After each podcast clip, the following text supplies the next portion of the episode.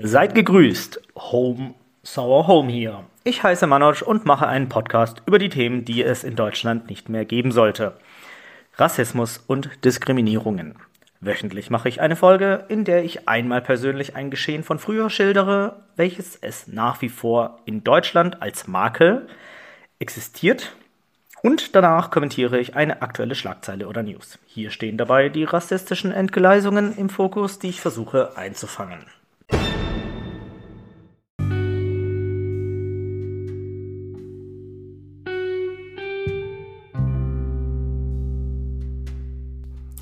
Es gibt wirklich nur Tag ein, Tag aus Nachrichten aus der Ukraine. Jede noch so kleine Sache wird hier aktuell besprochen. Wie ihr sicherlich mitbekommen habt, war Zelensky letzte Woche im Bundestag zugeschaltet und hat vorgesprochen. Anteilnahme war bei den deutschen Politikern fehl am Platz, stattdessen ging man recht schnell wieder über zur Tagesordnung oder hat Geburtstagsglückwünsche vorgesprochen. Wie verwahrlost war das denn bitte? Statt irgendwelche großartigen Maßnahmen zu eruieren, wurde mit einer sorglosen Attitüde das Ganze kurz mal abgewalzt. Ich fand es erschütternd. Im ZDF-Magazin Royal hat Jan Böhmermann dann über die Bahn gesprochen, die über sich selbst Witze machte, während in der Ukraine die Nachbarlandspräsidenten mit dem Zug nach Kiew anreisten, um ihre Anteilnahme und für die nächsten Pläne mit Zelensky anwesend zu sein. Einfach nur krass ich bin da irgendwie, hm, ich weiß da nicht so genau, was man ja in solchen Momenten sagen sollte. Eine Großinvasion in diesem Ausmaß und die gesamte Welt schaut zu. Aber ich möchte hier nicht denselben Fehler wie der Westen begehen. Bitte den Fokus nicht nur auf die Ukraine oder Europa legen, sondern es passieren auch genug andere schlimme Sachen. Ich möchte hier auch kein Nachrichtenpodcast werden, denn es gibt genug dieser Art auf dem Markt. Aber ich möchte hinweisen, dass die Ukraine und Europa nicht die gesamte Welt darstellen sollen. Eine regelrechte Propagandaschlacht, die da draußen im weltweiten Netz tobt. Auf TikTok kann man neben gefälschten Aussagen von Zelensky, Putin oder irgendwelchen anderen alten aus dem Zusammenhang Zusammenhang gerissenen Reden ähm, von alten Präsidenten auch unter anderem live beim Krieg zuschauen. Russinnen oder Ukrainerinnen streamen den Krieg, den Krieg live auf TikTok. Und keiner kontrolliert es. Man kann, ja, wie soll ich sagen, ähm, einfach live zusehen, wie in irgendwelchen Vierteln irgendwo in der Pampa irgendwelche Panzer durchfahren oder Menschen auf der Flucht sind. Und ja, ich empfehle für die Zartbeseiteten unter euch eher weniger solche Art von Medien zu konsumieren. Auch ich mache das. Ich finde es mittlerweile einfach nur noch wahnsinnig. Man hat es teilweise aufgegeben, irgendwie im Internet zu kontrollieren oder zu sperren. Kinder haben uneingeschränkten Zugriff auf TikTok und 98% der Eltern sind nicht tangiert oder heillos überfordert. Man kann den ganzen Tag labern, ohne Ahnung zu haben. Aber ich habe mir mal die Mühe gemacht, als Boomer einmal TikTok zu installieren und nach dem Rechten zu sehen. Und ja, innerhalb von 15 Minuten hatte ich auch nur wirklich danach suchen zu müssen, das erste Footage. Putins verdrehte Aussagen mit Denkt mal drüber nach, irgendwo im Video zugekleistert, Ballervideos, wie irgendwelche Soldaten sich schon mal auf den Weg machen oder auch irgendwelche mitten in der Pampa stehenden Russen, die einem erklären, dass sie kein Essen mehr haben und keine Munition und auch der Tank alle ist. Puh, ja, und äh, das Ganze eben ebenfalls mit Scharmützeln. Einfach nur krass. So, und ähm, ja, nun über rüber zu den äh, anderen Themen, die ich jetzt noch ganz kurz äh, verlesen möchte. Aber bevor ich mit der Ukraine-Thematik abschließe, hier noch eine Kleinigkeit, die mich, ja, ehrlich gesagt, ganz schön ins Staunen gebracht hat. Hier gilt wieder ohne Gewehr und Disclaimer, das ist nicht mein eigenes Gedankengut oder das sind keine Sachen, die ich jetzt zusammengesponnen habe, sondern das habe ich jetzt äh, bei 4chan und bei Reddit gelesen. Und äh, ähnliches habe ich da schon mal in einer Arte-Doku äh, gesehen. Und ja, ich bin mal gespannt, was ihr dann darüber danach denkt. Und genau, ja, auf jeden Fall. Ähm, Russland ist ja ein sehr großes Land, die Sowjetunion, also dieser gesamte Zusammenschluss dieser sozialistisch-kommunistischen Länder vor den 90ern. Äh, da gab es recht viele Ethnien, die eben unter Stalin zusammengeschlossen wurden und nach dem Zerfall der Sowjetunion ähm, eben ihr eigenes Süppchen kochten. Und ja, also auch nicht, bitte nicht irgendwie falsch verstehen. Ich finde ähm, das Konzept Kommunismus interessant und es ist einfach schade, dass es in dieser theoretischen Art und Form eben nie realistisch umgesetzt wurde. Egal, jedenfalls gibt es viele Ethnien in Russland, die widerwillig damals der Sowjetunion angehörten. Und mitunter gibt es eben die Tataren, die Georgier und die Tschetschenen. Um letztere wird es hier einmal wieder gehen, denn Tschetschenien ist ganz weit im Südwesten von Russland eine kleine Region, die super konservativ ist und hat schon fast mythologisch angehauchte Züge in der russischen Bevölkerung. Denn man sagt sich, diese Menschen schrecken von nichts zurück. Jakor Dudajew besetzte die Hauptstadt Grozny 1991, um die Unabhängigkeit auszurufen.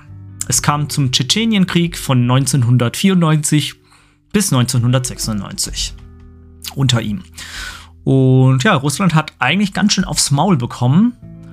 Und man sollte hier nicht vergessen, dass die Sowjets ähm, damals eben in den 80ern in Afghanistan waren und so kam es, dass ähm, ja, Dschihad äh, Dschihadisten nicht nur überall aus der Welt, damals eben in Afghanistan mitgearbeitet haben, sondern nun, nachdem eben dieser damalige Afghanistan-Konflikt oder Krieg vorbei war, nach Tschetschenien reisten, um gegen die Russen zu kämpfen. Die Tschetschenen, die zuvor Sufis waren, radikalisierten sich hier teilweise zum Salafismus. 1996 konnte man sich einigermaßen einigen, jedoch hielt der Frieden in dieser Region nicht lange an und es kam 1999 erneut zu einem Krieg. Doch diesmal nicht die Resterampe der russischen Föderation, sondern unter Wladimir Putin, der Erfahrungen im Feld vorweisen konnte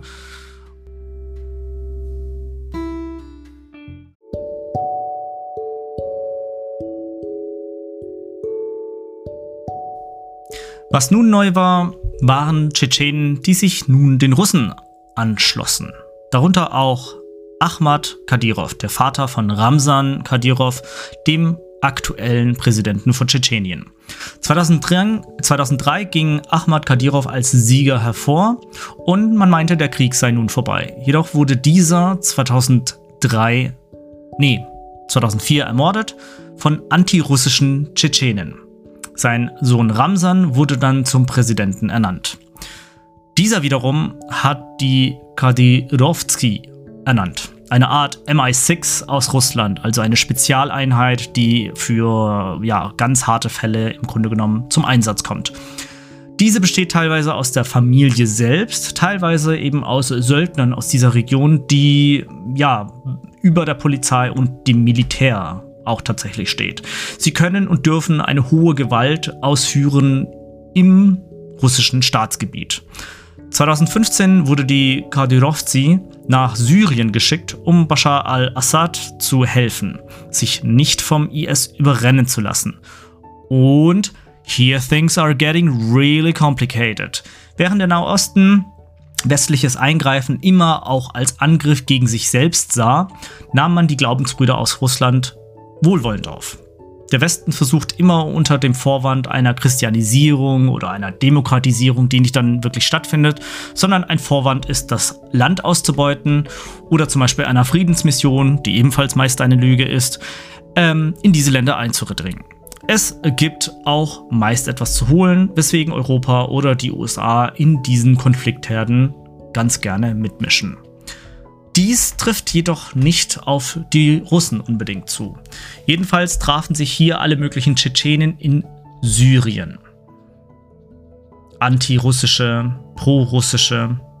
Obwohl die Mission lautete, Bashar zu unterstützen im Kampf gegen die Rebellen und gegen den IS, wandten sich hier viele Tschetschenen gegen die Russen und gegen die syrische Volksarmee. Sie desertierten nicht, sondern ja, liefen einfach zu den verschiedenen Gruppierungen über. Und so kam es dazu, dass eben eine Entsendung aus Russland in die Ukraine, um sich die Krim, Donbass und Luhansk zu holen, ähm, dazu resultierte oder dazu führte, dass äh, auch diese ehemaligen tschetschenischen oder ich würde jetzt fast schon staatenlosen Menschen ähm, führte, die eben auch unter anderem in die Ukraine dann mitreisten, weil eben die Tschetschenen mitunter dazu rekrutierten. Nun, man weiß nur, dass die Tschetschenen maßgeblich bei der Einnahme des Flughafens von Donbass beteiligt waren, aber so richtig verifizieren lässt sich das nicht. Dieses Bataillon hört auf den Namen Djokad Dudajew, also der erste Präsident der Tschetschenen.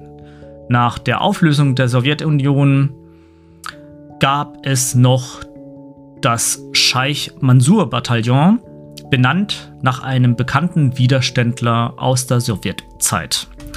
Die erste Gruppierung soll aus geflohenen Tschetschenen in Dänemark bestehen, die nun gegen die Russen in der Ukraine kämpfen. Diese sind weniger religiös und sollen keine Dschihadisten beinhalten. Und hat aber auf der anderen Seite einen nationalistischen Anspruch, um die Tschetschenen von den Russen zu befreien. Scheich Mansur auf der anderen Seite ist eine weltweit rekrutierende Abteilung an Islamisten, die Muslime aufruft, sich am Heiligen Krieg, also am Dschihad, zu beteiligen und auch diese kämpfen für, eine, für ein unabhängiges Heimatland. Es soll eine belegte Aussage eines Tschetschenen geben, dass in Mariupol, also viele haben die Stadt im Südosten von der Ukraine vielleicht schon hier das ein oder andere Mal gehört, ähm, dass welche vom Azov-Bataillon, also Rechtsradikale aus der Ukraine, wohl zum Islam konvertiert sein sollen. Und Azovs Hauptquartier ist unter anderem eben in Mariupol. Und so kam es eben dazu, dass die Tschetschenen, die neben den Georgiern und den Aseris, also Menschen aus dem Aserbaidschan, die eben Mariupol besetzten, und so sich neue Gruppierungen bildeten in der Ukraine, bestehend aus Tschetschenen und konvertierten ehemaligen Rechtsradikalen aus äh, Mariupol, die nun gegen Russland kämpfen.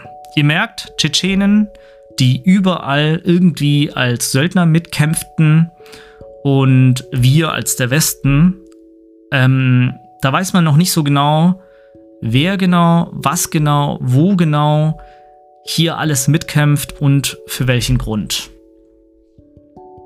Und nun zurück zu 2022.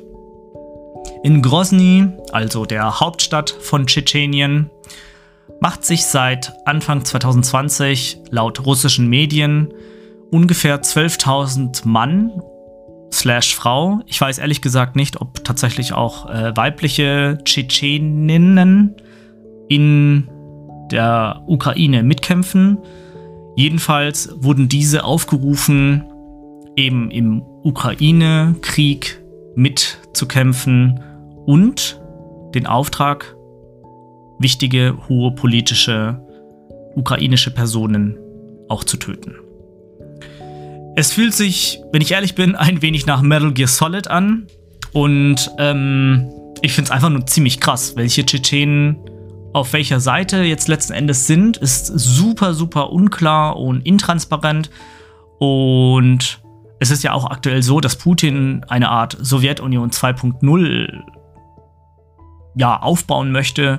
Gleichzeitig ist dieser Ukraine-Krieg eventuell auch der erste Schritt für den, äh, für den Zerfall des aktuellen Russlands, so wie wir es kennen.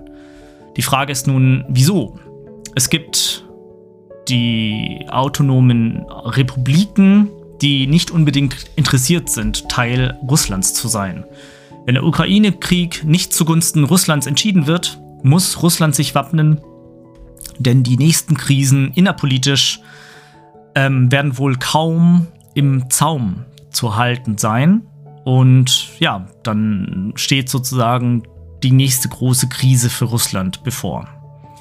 Und Putin hat innerhalb von wenigen Wochen Russland in ein Nordkorea verwandelt. Keine Informationen mehr von außerhalb und die ganze Welt hat angefangen, Russland und Putin zu ächten und zu exkludieren. Wie es weitergeht, weiß aktuell keiner. So, und nun noch ein ganz kleiner, kurzer Exkurs zu einem Interview von Tupoka Ogette, welches letzte Woche in der Zeit zu lesen war. Und hier hat sie einige recht gute Dinge gesagt, die ich einmal ganz gerne kommentieren und wiedergeben möchte, die ja leider, leider, leider wieder ein bisschen einen Ukraine-Bezug hat. So. Zitat: Die, die da fliehen, sind so wie wir, europäisch, weiß. Das könnten wir sein.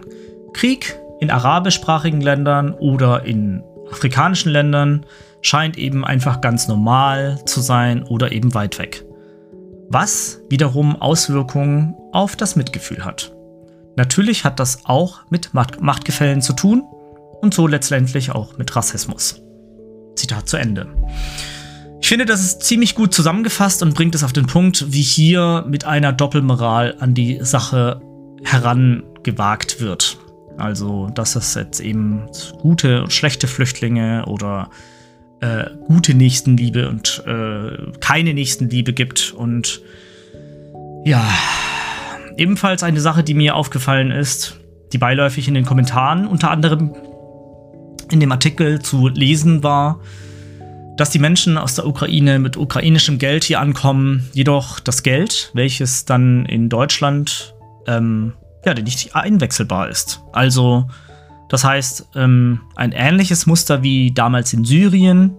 Die Leute sind nach Deutschland gekommen und das Geld, was sie dabei hatten, konnte nicht eingewechselt werden oder wurde teilweise eben beschlagnahmt. Also es war dann so, dass äh, wenn man mehr als 10.000 Euro oder Dollar, ich bin mir jetzt unsicher, auf dem Konto hatte, also ein internationales verifizierbares Konto, dann hat der deutsche Staat dieses Geld fürs erste eingefroren. Ansonsten konnte man nicht diesen Refugee-Status bekommen. Und ich kann jetzt auch von einigen Fällen sprechen, dass das Geld nicht nur eingefroren wurde, sondern auch eingezogen wurde, weil man kann ja jetzt nicht irgendwie mit 100.000 Euro äh, nach Deutschland kommen und sagen, yo, alles cool äh, und hier einfach sein Business aufbauen, sondern als Flüchtling hat man gefälligst mittellos zu sein. Das ist so die deutsche ähm, Rechtsprechung oder Ausgangssituation. Egal. Jedenfalls wollte ich das noch mal ganz kurz hier hinzufügen. So, zum nächsten Zitat. Wir haben als Gesellschaft keine Gesprächskultur zum Thema Rassismus. Deshalb müssen wir dringend eine Sprache entwickeln, um zu lernen, wie wir über Rassismus sprechen. Das bedeutet zuallererst lernen und zuhören, Bücher lesen, Podcasts hören, Filme schauen. Das Schweigen zu durchbrechen, denn das Schweigen signalisiert in diesen Momenten immer Zustimmung. Und Zitat zu Ende. Das ist hier auch ebenfalls ein Punkt, den ich sicherlich schon in einigen vorigen Folgen bereits versucht habe klarzumachen. Denn es ist unglaublich schwer, das Schweigen zu durchbrechen. Denn man hört sich ganz gerne als weiße Person nicht von einer People of Color Person an, dass hier Rassismus vorliegt. Auf der anderen Seite ist es auch oft so, dass stillschweigend Privilegien genossen werden oder eben die Oh, ich bin ahnungslos Karte gespielt wird. Und es ist auch ein Paradigmenwechsel, dass das Schweigen endlich auch durchbrochen werden kann. Denn ich kann mich noch sehr gut erinnern im Studium, dass es dann eben Leute gab, die meist, wenn man etwas gesagt hat, einen für nichtig erklärt hat. Und ja, das ist jetzt noch gar nicht so lange her. Zum nächsten Zitat. Also geht es zum also geht es beim Ally-Sein nicht unbedingt darum, schwarze Menschen auf Instagram zu unterstützen, sondern Ah ja, genau. Sondern gemeinsam im Alltag gegen das System Rassismus anzukämpfen? Fragezeichen. Zitat zu Ende. Mm, das wurde von der, also von der Zeit als Frage gestellt und hier muss ich einmal kurz intervenieren, denn erstens ist das Konzept Ally sein, womöglich in Deutschland noch gänzlich unbekannt oder steht vor ganz anderen Herausforderungen als zum Beispiel in den USA. Hier in Deutschland stehen, wie ich finde, teilweise die Kennex gegenseitig sich nicht nur im Weg, sondern es gibt neben der Abschottung auch mh, mm, so eine Art Ignorieren oder Teil des Systems sein. Darauf werde ich später vielleicht mal eingehen oder in einer anderen Folge, weil es hier mm, ja doch ein bisschen zu viel Platz einnehmen würde. Und ja. Mm, das nächste Zitat lautet, Männer müssen eine Wut auf das Patriarchat bekommen, weil unsere Gesellschaft ohne diese Unterdrückungsmechanismen einfach eine bessere Gesellschaft wäre. Zitat zu Ende. Ja, auch das ist äh, sehr einfach gesagt als getan, denn ähm, ja, wir leben in einer mehrheitlich weißen Gesellschaft und das ist einfach gänzlich unvorstellbar. Denn diese Stereotypen, die eben warm gehalten werden, um das eigene Sein und Tun zu manifestieren, sind meilenweit davon entfernt, diese anzukratzen, geschweige denn, ja, ähm, in ihren Grundfesten irgendwo anzukreiden. Und ja, also da möchte ich jetzt auch erstmal nicht drauf eingehen, weil da könnte ich jetzt auch irgendwie mit Schaum vorm Mund e ewig viel von mir geben. Ähm, es, ist, es betrifft, wenn ich ehrlich bin, nicht nur weiße Männer, sondern natürlich auch weiße Frauen, denn ähm, diese lassen dann natürlich auch ganz oft und gerne äh, in solchen Fällen die Rassismuskarte spielen. Und ja. Nächstes Zitat. Es erschwert die Gespräche über Rassismus und die Selbstanalyse und die Selbsterkenntnis. Deswegen wäre es wichtig, das ein Stück weit voneinander zu entkoppeln. Du kannst ein guter Mensch sein und trotzdem musst du dich der Realität stellen, dass du immer wieder Rassismen reproduzieren kannst. Eine solche große Lernerfahrung löst auch Verunsicherung aus. Wie wird man diese los? Und da wirft dann noch Ogette ein. Ich bin froh über die Verunsicherung, denn Verunsicherung bedeutet Bewegung. Verunsicherung bedeutet, dass sich etwas tut. Zitat zu Ende. Ich glaube, in Deutschland ist diese Verunsicherung auslösen eine Art Todsünde, denn die Deutschen lieben Sicherheit. Ja, und aktuell ist, sehe ich das sehr oft, dass auch bei einigen äh, ehemaligen Bekannten, dass es absolut nicht okay ist, jemandes Meinung anzukreiden oder diese Person aus der Sicherheit zu locken. Oft habe ich es schon erlebt, dass wenn ich jemanden verbessere oder darauf hinweise, dass es nicht okay sei, irgendwelche rassistischen oder diskriminierenden Begriffe herzunehmen oder Verhalten an den Tag zu legen, dass diese in ihrem Sein ja erschüttert sind und ja, meist heißt es, äh, man solle sich um seine eigenen Sachen scheren, denn meine Eltern und Großeltern taten oder sagten das doch damals schon und was ich mir doch hier einbilde, äh, mich einzumischen, bla bla bla bla bla. Und das ist eins von vielen Dingen, die eben nicht nur mir, sondern auch tausenden anderen sicherlich schon passiert sein müssen. Und hier gilt es eben weiterhin die Fahnenstange zu halten und die Grenzen eben immer wieder neu auszuloten, Menschen eben kurz anzuhalten und zu sagen, hey, das ist nicht okay, dass man Mitmenschen so behandelt oder diese Dinge eben einfach so nach wie vor unreflektiert im Jahr 2022 immer und immer wieder sagt und ein gemeinsames Bewusstsein zu erschaffen hat. Nicht nur für sich und sein Gegenüber, sondern für ein gemeinsames Miteinander, auch für die Menschen, die es nicht ansatzweise so gut haben wie wir. Und wir sollten schon längst darüber hinweg sein, solch ein Konkurrenzdenken an den Tag zu legen. Wir sind keine Höhlenmenschen, auch wenn einige diesen den Anschein machen sollten.